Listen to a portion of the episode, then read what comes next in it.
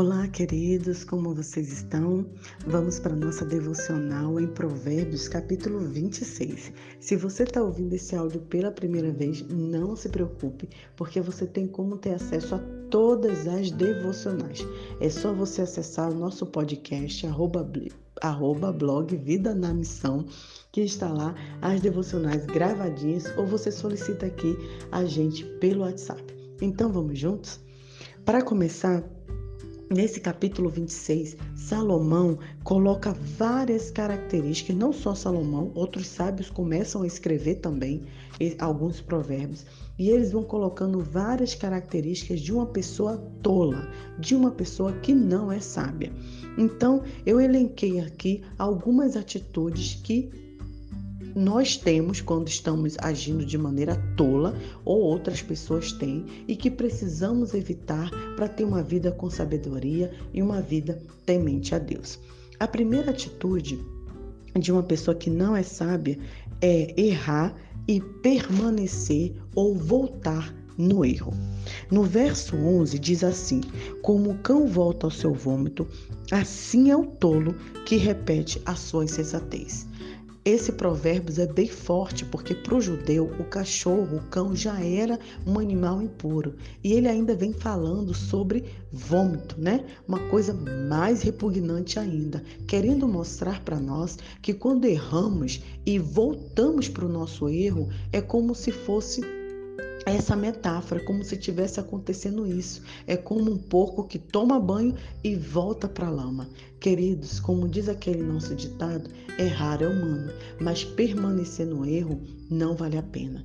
Outras pessoas que dizem assim: "Ah, eu prefiro aprender com minha própria experiência". Para quê?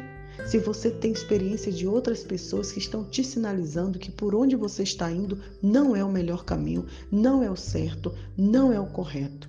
Pense bem, olhe bem, vê se vale a pena você permanecer nessa situação. Então, quando erramos, falhamos, Infelizmente acontece. Agora, o que vale é pedir perdão, é se arrepender, é levantar e caminhar, continuar a caminhada. Agora, voltar para o erro, voltar para aquilo que te faz mal, voltar a fazer aquilo que não agrada ao Senhor, nem ao próximo, nem à sua família, isso não é uma atitude de uma pessoa sábia. Número dois, uma atitude também de uma pessoa que não é sábia é quando essa pessoa é preguiçosa. Inventar um nome bonito para a pessoa preguiçosa. Procrastinador. Já ouviu falar? Procrastinar é você sempre deixar para depois, é você sempre estar deixando aquilo que você deveria fazer para mais tarde. Mas na verdade essa é uma palavra bonita que inventar, porque a gente deixar as coisas para matar mais tarde, a gente não ter metas, não ter objetivos de vida e a gente ficar ali, como diz no Brasil, enrolando, empurrando com a barriga, isso é ter preguiça. E preguiça é pecado, não é correto, não é sábio, não vai te levar a lugar nenhum. Então aproveite que estamos no final do ano e peça ao Senhor uma atitude renovadora. Senhor, me dê ânimo, Senhor, me ajude a caminhar, me ajude a prosseguir, tira de mim a procrastinação, a preguiça, tudo de ruim que me impede de avançar. Você já viu aquelas pessoas inteligentes, mas elas não avançam, elas não crescem, elas não amadurecem, porque na verdade elas estão presas na preguiça. Terceiro, pessoas que não são sábias são aquelas que vivem se envolvendo em discussão. Queridos, não vale a pena. Você ficar debatendo, discutindo por questões que inúteis, que não vai fazer você crescer, que não vai fazer você aprender, não vale a pena. Isso não é atitude sábia. Isso é uma atitude de uma pessoa tola.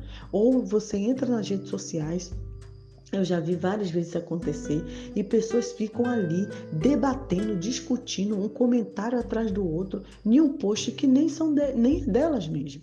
Então, quer dizer, não vale a pena, é perda de tempo. Você poderia estar fazendo algo mais frutífero. Debater sobre um assunto para aprendizado, para conhecer mais, para trocar ideias, para entender melhor é uma coisa. Agora, discussão inútil não vale a pena. Quarto, a pessoa que é, é, tola, que não tem atitude sábia, ela normalmente é uma pessoa que engana e uma pessoa que faz calúnia. Calúnia e fofoca, ter a língua maior do que tudo, é uma coisa terrível. Isso então te levará à miséria, como diz em outros provérbios. Isso não te fará ser uma pessoa temente a Deus. Quando você perde tempo falando de pessoas, caluniando, enganando, você tem a sua vida totalmente travada. Calúnia, fofoca é pecado. Deus condena, não faz parte do caráter de Cristo.